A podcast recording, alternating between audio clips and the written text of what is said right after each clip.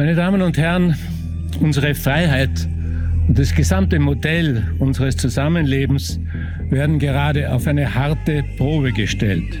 Bundespräsident Alexander van der Bellen eröffnet diesen Sommer wie in den vergangenen Jahren die berühmten Salzburger Festspiele.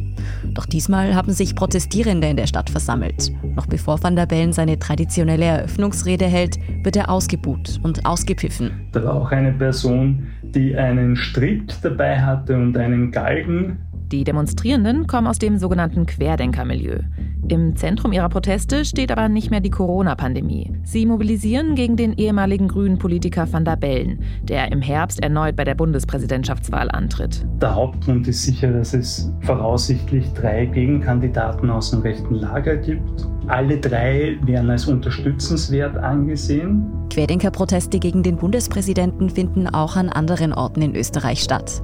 Und in Deutschland zeigt sich ebenfalls, dass Teile der Corona-Leugner-Szene plötzlich auf neue Themen setzen. Diese Demos in Heidenau könnten ein Vorgeschmack auf soziale Unruhen im Winter sein. Also man kann sehen, dass sich einige Querdenker oder auch rechtsextreme Gruppen jetzt schon abwenden von dem Thema Corona und stark schon drauf setzen auf ja, Energiekrise, Gaskrise, steigende Preise, Inflation und da offenkundig hoffen, dass sie dadurch dann im Herbst oder im Winter so eine Protestwelle lostreten können, eine neue. Während sich nach Corona gerade die nächste existenzielle Krise anbahnt, versuchen Rechte schon, die Ängste in der Bevölkerung für ihre Zwecke zu instrumentalisieren. Frustration, all das ist vollkommen nachvollziehbar, weil Menschen ja auch wirklich Angst haben und nicht wissen, wie sie Dinge bezahlen können. Aber dass sowas eben von Rechtsextremen genutzt wird, das macht mir tatsächlich Sorge. Ich bin Lucia Heisterkamp vom Spiegel. Und ich bin Antonia Raut vom Standard. In dieser und der nächsten Folge von Inside Austria schauen wir auf die Querdenker-Szene in Deutschland und Österreich. Wir zeigen, wie sie mit neuen Themen abseits von Corona versucht, Anhängerinnen und Anhänger dazu zu gewinnen. Wir blicken darauf, welche rechtsradikalen Gruppen bei den Protesten gegen den Bundespräsidenten mitmischen und mit welchem Ziel Rechtsextreme gegen hohe Gaspreise und die Russland-Sanktionen demonstrieren. Und wir fragen, ob sich mit Blick auf den Krisenherbst eine neue radikale und womöglich sogar gefährliche Bewegung zusammenbraut.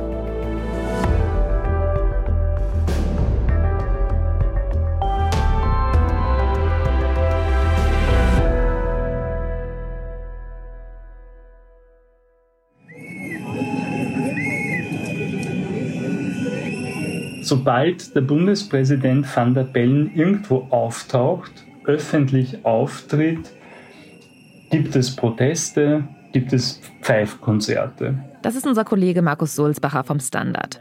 Er beschäftigt sich seit Jahren mit Rechtsextremismus und er hat die Demonstrationen gegen Österreichs Bundespräsidenten von Anfang an beobachtet. Begonnen haben diese Proteste Ende Juni, als Alexander van der Bellen die Stadt Wels in Oberösterreich zu einer Jubiläumsfeier besucht.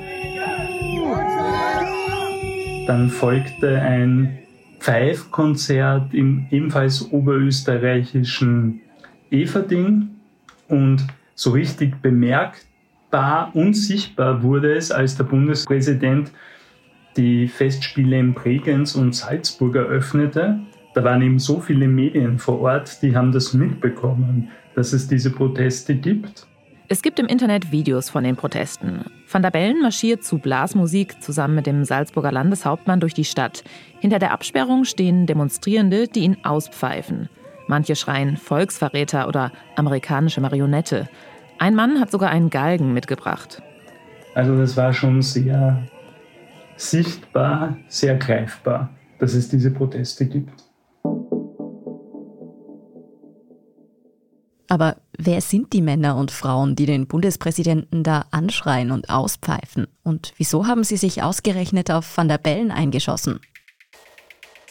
Also die ersten Aufrufe, Veranstaltungen von Van der Bellen zu stören, sind mir auf Telegram untergekommen, bei Gruppen aus diesem Protestumfeld der Corona-Demonstrationen, die eigentlich gar nicht die radikalsten sind. Es sind also vor allem Menschen aus dem sogenannten Querdenkermilieu, die da Stimmung gegen Van der Bellen machen. Radikale Impfgegner und Corona-Leugnerinnen, die in den letzten zwei Jahren regelmäßig gegen die Pandemie-Maßnahmen auf die Straße gegangen sind. Mein Lieber, wir haben so viel Viren in uns. Und ein Corona mehr oder weniger macht uns nicht kaputt.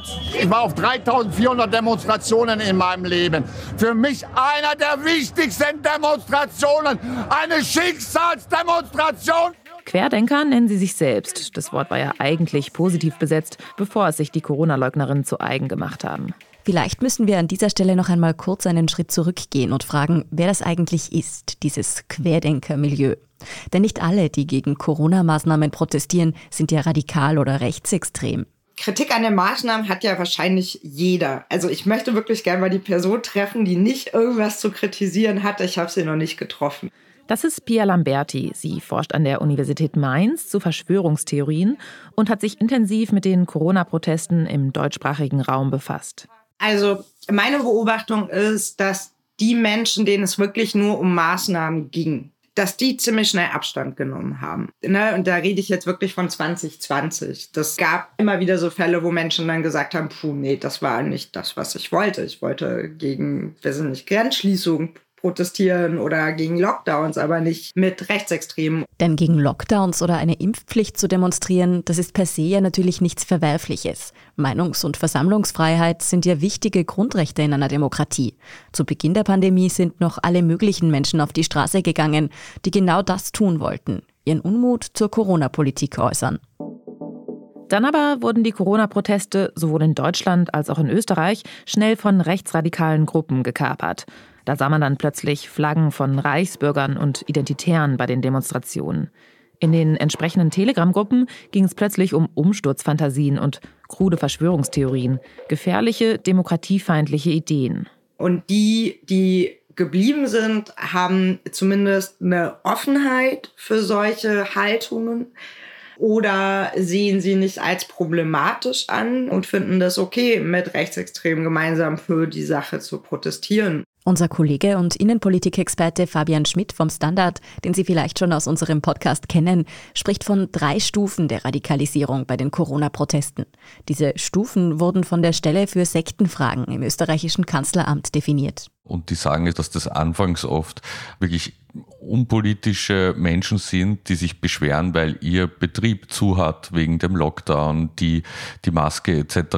als Einschränkung empfinden. Auf der zweiten Stufe kommt es dann zu einer generellen Ablehnung aller Corona-Maßnahmen, weil die Menschen das Gefühl haben, dass die Einschränkungen ohnehin nichts bringen oder schlimmer wären als die Pandemie selbst. Und leider sieht man halt, dass die dann quasi aufgesaugt werden von der dritten Stufe, was dann eben rechtsextreme Agitation ist und was Verschwörungstheorien sind, wo man dann leider auch gar nicht mehr diskutieren und diese Menschen nicht mehr erreichen kann, weil sie eben behaupten, es würden Implantate verchippt bei der Impfung etc. etc. Wenn wir über Querdenker sprechen, dann meinen wir also Menschen, die eben auch gemeinsam mit Rechtsextremen gegen die Corona-Pandemie demonstrieren und in den meisten Fällen selbst an krude Verschwörungstheorien glauben. Und die mobilisieren jetzt also gegen Alexander van der Bellen.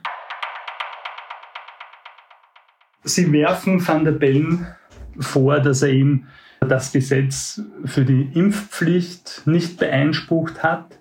Das kann der österreichische Bundespräsident. Weil er die oft völlig überzogenen Corona-Maßnahmen der Regierung einfach unkommentiert duldete, hat sich Alexander van der Bellen viele Feinde gemacht. So wird van der Bellen zum Beispiel vom privaten Impfgegnersender RTV geframed. Oder ihm wird auch vorgeworfen, dass er sich für die Rechte der LGBT-Community einsetzt und auch nichts gegen die Sanktionen gegen Russland unternimmt. Der Einsatz für die Impfpflicht, die Rechte von queeren Menschen und die Russland-Sanktionen, das macht den Bundespräsidenten für die Querdenker offenbar zum Feindbild. Van der Bellens Haltung in Sachen Corona ist da gerade nicht mehr das Wichtigste.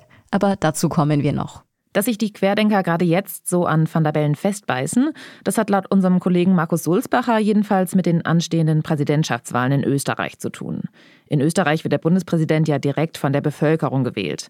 Alexander van der Bellen kämpft im Herbst um seine zweite Amtszeit. Und bislang sind schon mehrere Gegenkandidaten aus dem rechten Lager bekannt. Das ist zum einen der Kandidat der FPÖ, Walter Rosenkranz, ein deutschnationaler Burschenschafter. Zweite Person ist der Chef der Impfgegnerpartei MFG, Menschenfreiheit, Grundrechte. Es ist quasi der Ableger der Basis in Deutschland. Und die dritte Person heißt Gerald Groß, kommt auch aus dem rechten Parteienspektrum, war ein Gefährte des ehemaligen FPÖ-Chefs Jörg Haider. Und dieser Gerald Groß tritt jetzt als rechter Blogger und Influencer auf, unter anderem bei einer äh, TV-Talkshow. Alle drei Kandidaten werden von den Querdenkern auf der Straße unterstützt. Wer von ihnen das Rennen macht, das ist erstmal egal. Das Ziel ist, dass einer in eine Stichwahl kommt und der mit den besten Umfragewerten wird dann auch offiziell unterstützt werden. Momentan sind alle drei irgendwie wählbar und Kandidaten dieser Protestbewegungen. Eigentlich ist es zwar ziemlich wahrscheinlich, dass Van der Bellen im ersten Wahlgang die absolute Mehrheit bekommt und es gar keine Stichwahl gibt. Aber schon bei der Wahl vor fünf Jahren bekam der Kandidat der FPÖ überraschend im ersten Wahlgang die meisten Stimmen und unterlag dann nur knapp. Aber warum beschäftigen sich Querdenker überhaupt so intensiv mit der Bundespräsidentschaftswahl? Im tagespolitischen Geschäft hat der Bundespräsident in Österreich ja eigentlich gar nicht allzu viel mitzureden. Unser Kollege nennt die aktuellen Proteste deshalb Beschäftigungstherapie. Es gibt momentan in Österreich nicht so viele Corona-Demonstrationen wie noch vor einem halben Jahr. Mit anderen Worten, Corona ist im Moment kein Thema mehr, das in Österreich die Massen auf die Straße bringt. Die meisten Maßnahmen wurden fallen gelassen, die Impfpflicht ist passé, aber der Wille zum Protest, der ist beim harten Kern der Querdenker offenbar geblieben. Und die Auftritte des Bundespräsidenten zu stören, hat für die Protestler noch einen Zweck. Dass in den Medien vorkommen, dass sichtbar ist, dass es Proteste gibt.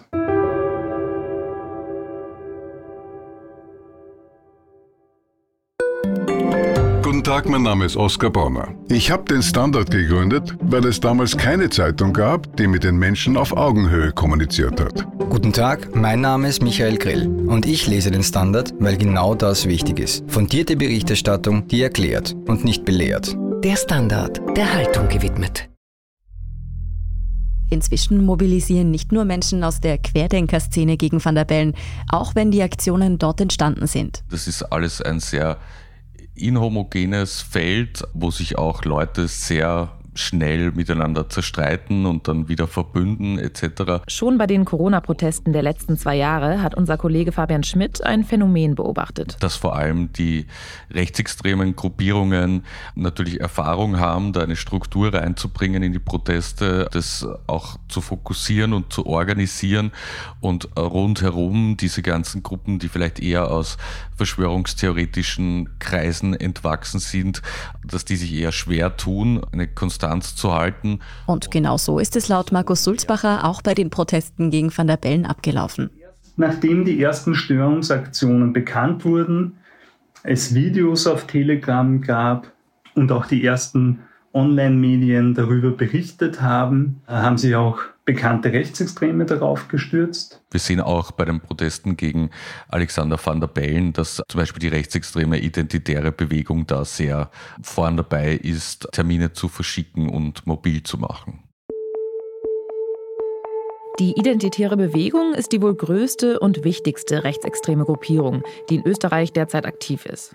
Sie sehen sich als patriotische Jugendbewegung und treten ein für einen ethnisch und kulturell homogenen Staat. Auch wenn die Hochzeit der Identitären schon vorbeischien und wenn es auch ein paar quasi Nachfolgeorganisationen gibt, man sich da ein bisschen auch gesplittet hat, aber die Identitären haben in den vergangenen Jahren schon ein sehr großes Mobilisierungs- und Anziehungspotenzial gehabt. Die ursprünglich in Frankreich begründete Bewegung hat in Wien schon seit 2012 einen Ableger, länger als in Deutschland. So richtig groß wurde sie dann um das Jahr 2015, als tausende Flüchtlinge, vor allem aus Syrien, nach Europa kamen. In Deutschland werden an diesem Wochenende mehrere 10.000 Flüchtlinge erwartet. München rechnet bis Sonntag mit bis zu 50.000 Menschen und fordert dringend Hilfe von den Bundesländern und der Bundesregierung. Auch im österreichischen Spielfeld Chaos. Der Grenzübergang wird von den Menschen einfach überrannt. Wir haben momentan kaum noch den Eindruck, dass Grenzen überhaupt existent sind. Polizei und Armee versuchen gar nicht, die Flüchtlingsströme aufzuhalten. Wir haben so vieles geschafft, wir schaffen das. Wir sind das Volk! Also die identitäre Bewegung hat ja vor allem die Verschwörungstheorie des großen Austausches propagiert. Das ist jetzt auch keine Erfindung der Identitären, das gibt es in Abstufungen auch schon seit Jahrzehnten, wo halt einfach behauptet wird, Politiker würden quasi Flüchtlinge importieren, unter Anführungszeichen, in der Hoffnung, dass die sie dann später wählen und dass die Bevölkerung ersetzt wird die autochtone Bevölkerung durch eben Flüchtlinge und andere Migranten. Die nationalistischen, islamfeindlichen und teils offen rassistischen bis neonazistischen Ideen der identitären Bewegung sind also nicht neu. Sie kommen nur in einer anderen Verpackung daher. Der Bewegung gelingt es, andere Zielgruppen anzusprechen als die typischen Rechten mit Glatze oder Bomberjacke, indem sie hipper, aktionistischer und mit untypischen Leitfiguren auftritt. Paradebeispiel dafür ist ein junger Mann aus Baden bei Wien. Martin Sellner spielt seit gut zehn Jahren eine wichtige Rolle im deutschsprachigen Raum, hat quasi die Identitären in Deutschland auch mit aufgebaut, in Österreich sowieso und ist daher da auch in der sogenannten neurechten Szene, die eben versucht, ein bisschen anders zu sein als die früheren Neonazis, eine große Nummer. Sellner ist 33 Jahre alt, ein oft sportlich gekleideter Typ mit modischer Kurzhaarfrisur. Politische Bewegungen wirken sehr häufig weniger über rationale Argumente, sondern vor allem emotional. Das heißt, sie haben bestimmten Mythos, sie haben gute Lieder, leibernde Protestsongs, sie haben charismatische Führungsfiguren, hübsche junge Frauen, dynamische junge Männer, witzige Kabarettisten. Und all das erzeugt eben einen Eindruck, einen Stil, eine Kultur, wie man sagen könnte, die dazu führt, dass andere sagen, ja, ich will ein Teil davon sein, ich will mitmachen. So erklärt Martin Sellner seinen Followern in seinem Telegram-Kanal, wie in seinen Augen eine neue rechte Massenbewegung entstehen kann. Rechtsextreme wie er haben erkannt, um die breite Bevölkerung zu erreichen, müssen sie ihre Inhalte geschickt in die Köpfe der Menschen schleusen. Über Themen, die sie im eigenen Alltag beschäftigen, bei denen sie mit der Regierung nicht übereinstimmen und die sie emotional betroffen, ja sogar wütend machen. Es gibt auch Beiträge von Martin Sellner, wo er recht offen darüber spricht, wie eigentlich dieses Potenzial genutzt werden kann, das sich durch die Corona-Demos ergibt und dass es ein sehr großes Potenzial ist. Und auch Martin Sellner wirbt für die Proteste gegen Van der Bellen. Und er hat auch so eine Landkarte gepostet, wo Van der Bellen in den nächsten Tagen und Wochen auftritt. Also es ist eigentlich die Anleitung zum Protest wenn man Sellners Telegram-Kanal durchsieht, sich seine Videos ansieht, dann ist da schon viel krudes Zeug dabei. Er spricht von Globalisten, wettert gegen Soros und Bill Gates und spricht vom großen Sturm, für den sich die Rechten jetzt wappnen müssen. Aber auch darüber, welche Themen es dafür zu besetzen gilt. Und dabei klingt er wie ein eloquenter Jungpolitiker. Was die Leute interessiert, das ist die Explosion der Inflation, die Explosion der Kosten, die Unmöglichkeit, sich das Leben leisten zu können. Es gibt viele Beispiele, die zeigen, wie stark Selner rechts außen steht. Schon als Teenager wurde er dabei erwischt, wie er Hakenkreuz-Sticker auf eine Synagoge klebte. Auf den Plattformen Instagram, Twitter, Facebook und YouTube ist er gesperrt. Mit jenem Attentäter, der im neuseeländischen Christchurch 51 Muslime in zwei Moscheen ermordete, hatte er regen Mailkontakt und lud ihn sogar nach Österreich ein. Und sein politischer Ziehvater, das war einmal dieser Mann. Das Ding ist doch zu lau! Heiß werden muss es! Kochen muss es! Es muss voll Liebe glühen! Gemeinsam sind wir unausstehlich! Wir Gottfried Küssel war in den 80er und 90er Jahren einer der bekanntesten Neonazis Österreichs. Wegen Wiederbetätigung saß er fünf Jahre lang im Gefängnis. Was hier in der Zeit im Bild im ORF mit Wiederbetätigung gemeint ist, das sind Verstöße gegen das österreichische Verbotsgesetz. Dieses verbietet die NSDAP und die Verbreitung von NS-Gedankengut. Gottfried Küssel ist wie kaum ein anderer mit der jüngeren Geschichte des Rechtsextremismus in Österreich verknüpft. Und er hat sich auch in der deutschen Neonazi-Szene einen Namen gemacht. Küssel hat sich mehrmals öffentlich selbst als Nationalsozialist bezeichnet, leugnet den Holocaust und musste in den 1990ern wegen sogenannter Wehrsportübungen hinter Gitter. Dann eben ist er auch 2010 ungefähr verurteilt worden für die Homepage Alpen-Donau-Info, Abkürzung ADI und ging dann wieder ins Gefängnis, kam dann raus und hat sich sofort dann wieder blicken lassen mit Neonazis, mit rechtsextremen Kreisen und ist dann auch sehr rasch auf den Corona-Demos aufgetaucht und einige der ersten Demos wurden auch von langjährigen Bekannten von ihm angemeldet und organisiert. Die rechtsextreme Szene in Österreich lässt sich übrigens kaum von der in Deutschland trennen. Die Ländergrenze existiert fast nicht. Das geht wirklich in einem durch. Wir haben Österreicher oder Leute, die sehr enge Verbindungen nach Österreich haben, die schon in den 1990ern nach der Wende in Ostdeutschland die Szene mit aufgebaut oder vergrößert haben, die dort mit Immobilien reich geworden sind und dieses Geld genutzt haben, um weiter dann auch später mal Pegida und so zu finanzieren. Wir haben da wirklich einen sehr regen Austausch, sowohl natürlich online, aber auch physisch. Bekannte rechtsextreme Gruppen in Österreich sind also sofort auf die Proteste gegen Van der Bellen aufgesprungen. Welches Ziel genau hinter dieser Mobilisierung steckt und wieso die Themen offenbar so austauschbar sind, darüber sprechen wir noch in der nächsten Folge. Die Aufrufe zu den Van der Bellen-Demonstrationen, die finden vor allem in sozialen Netzwerken statt. Facebook und Telegram sind ihre Medien, ohne dem läuft überhaupt nichts. Die digitale und die analoge Welt der Rechtsextremen, die lässt sich gar nicht mehr so richtig trennen, sagt die Sozialpsychologin Pia Lamberti da ist ja eine Wechselwirkung zwischen der Mobilisierung im Netz und dem, was wir auf der Straße sehen. Das hängt ja miteinander zusammen. Und da geht es nicht nur darum, dass in Telegram-Gruppen zu Protesten aufgerufen wird. Wenn man sich das mal anschaut, dann wird ja in so einschlägigen Netzwerken schon die ganze Zeit gegen gewisse Personengruppen gehetzt. Ne? Und vor allem auch Menschen, die eben beruflich oder durch ihre Äußerung irgendwo mit der Corona-Pandemie zu tun haben und werden da als Feindbilder markiert. Hetze und das Schüren von Hass im Netz sind neben dem Straßenprotest also weitere wichtige Strategien von Rechten, um politische Gegner oder Personen, die irgendwie ins Feindbild passen, anzugreifen. Ich habe auf Telegram Gruppen gesehen, die nur dazu da sind, Namen von Ärzten dazu posten. Ne? Das sind nicht immer nur riesige Gruppen, aber sowas teilt sich ja dann auch und dann hat man das ja Leute markiert. Es gibt ja auch so Online-Pranger wie ich habe mitgemacht.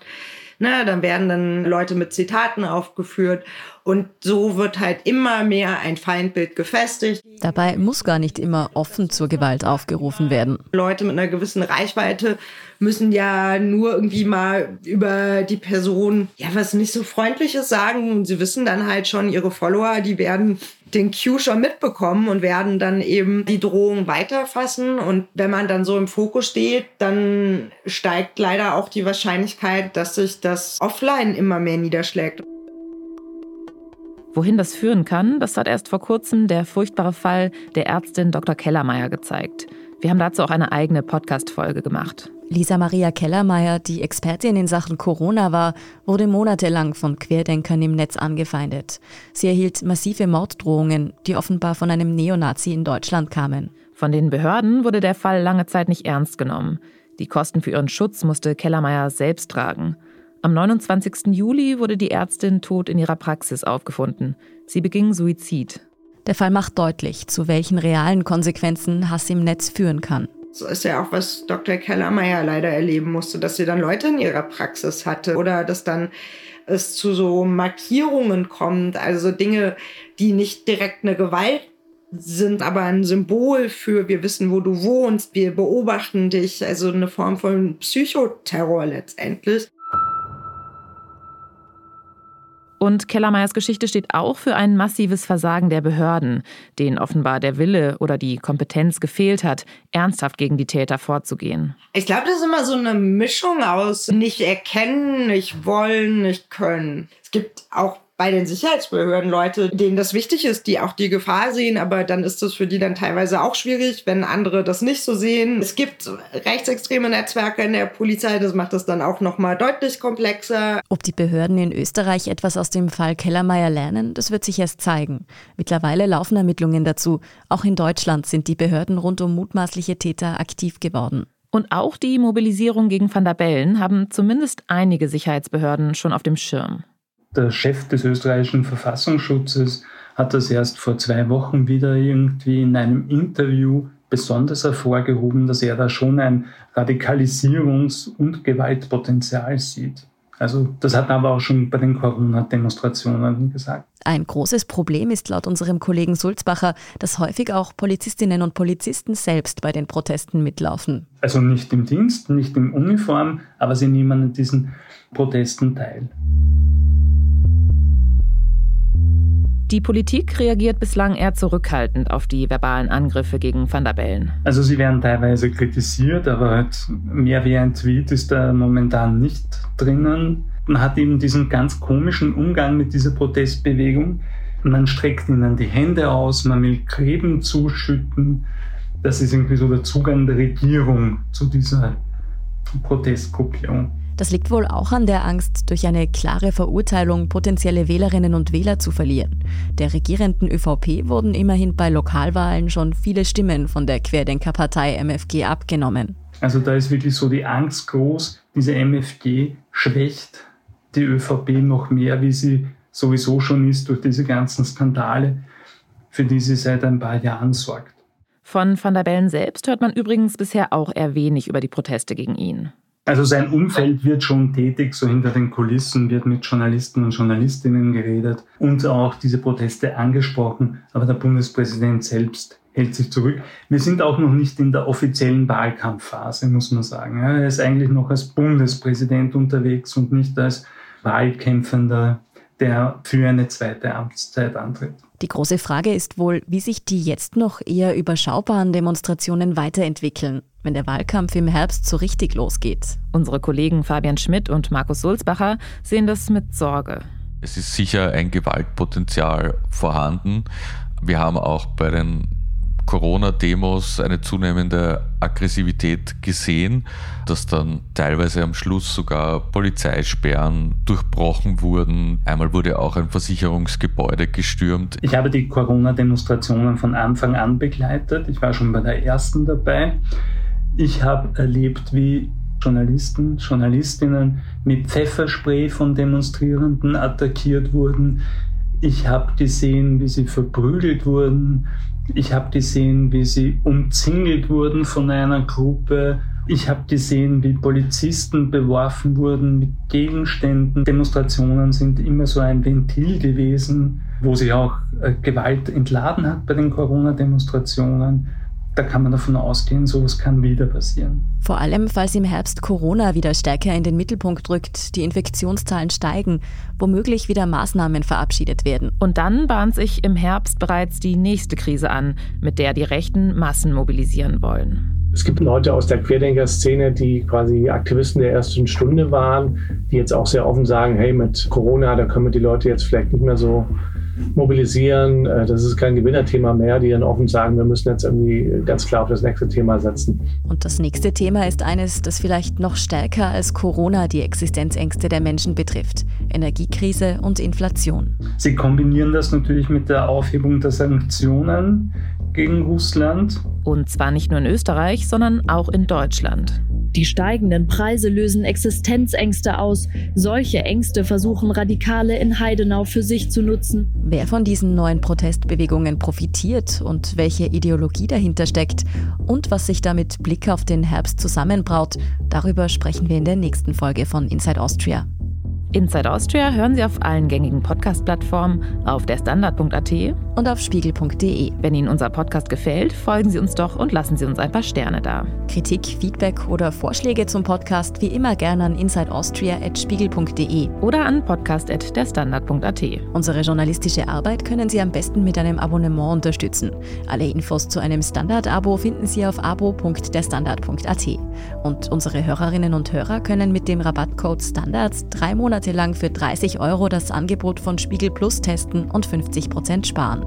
Alle Infos dazu finden Sie auf spiegel.de slash der Standard. Alle Links und Infos stehen wie immer auch in den Shownotes zu dieser Folge. Danke fürs Zuhören und allen, die auch hinter den Kulissen an diesem Podcast mitwirken. Das waren diesmal vor allem Ole Reismann und Scholt Wilhelm. Produziert wurde die Folge von Christoph Grubitz. Und vielen Dank auch an Luca Ziemek für die Produktion der letzten Folge.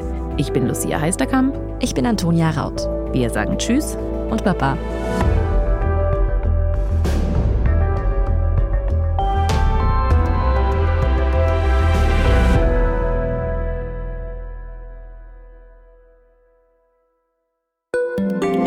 Ein Job mit mehr Verantwortung wäre super. Ich will eine bessere Work-Life-Balance. Es muss ganz einfach Spaß machen. Welchen Weg Sie auch einschlagen möchten. Er beginnt bei den Stellenanzeigen im Standard. Jetzt Jobsuche starten auf Jobs der Standard.at.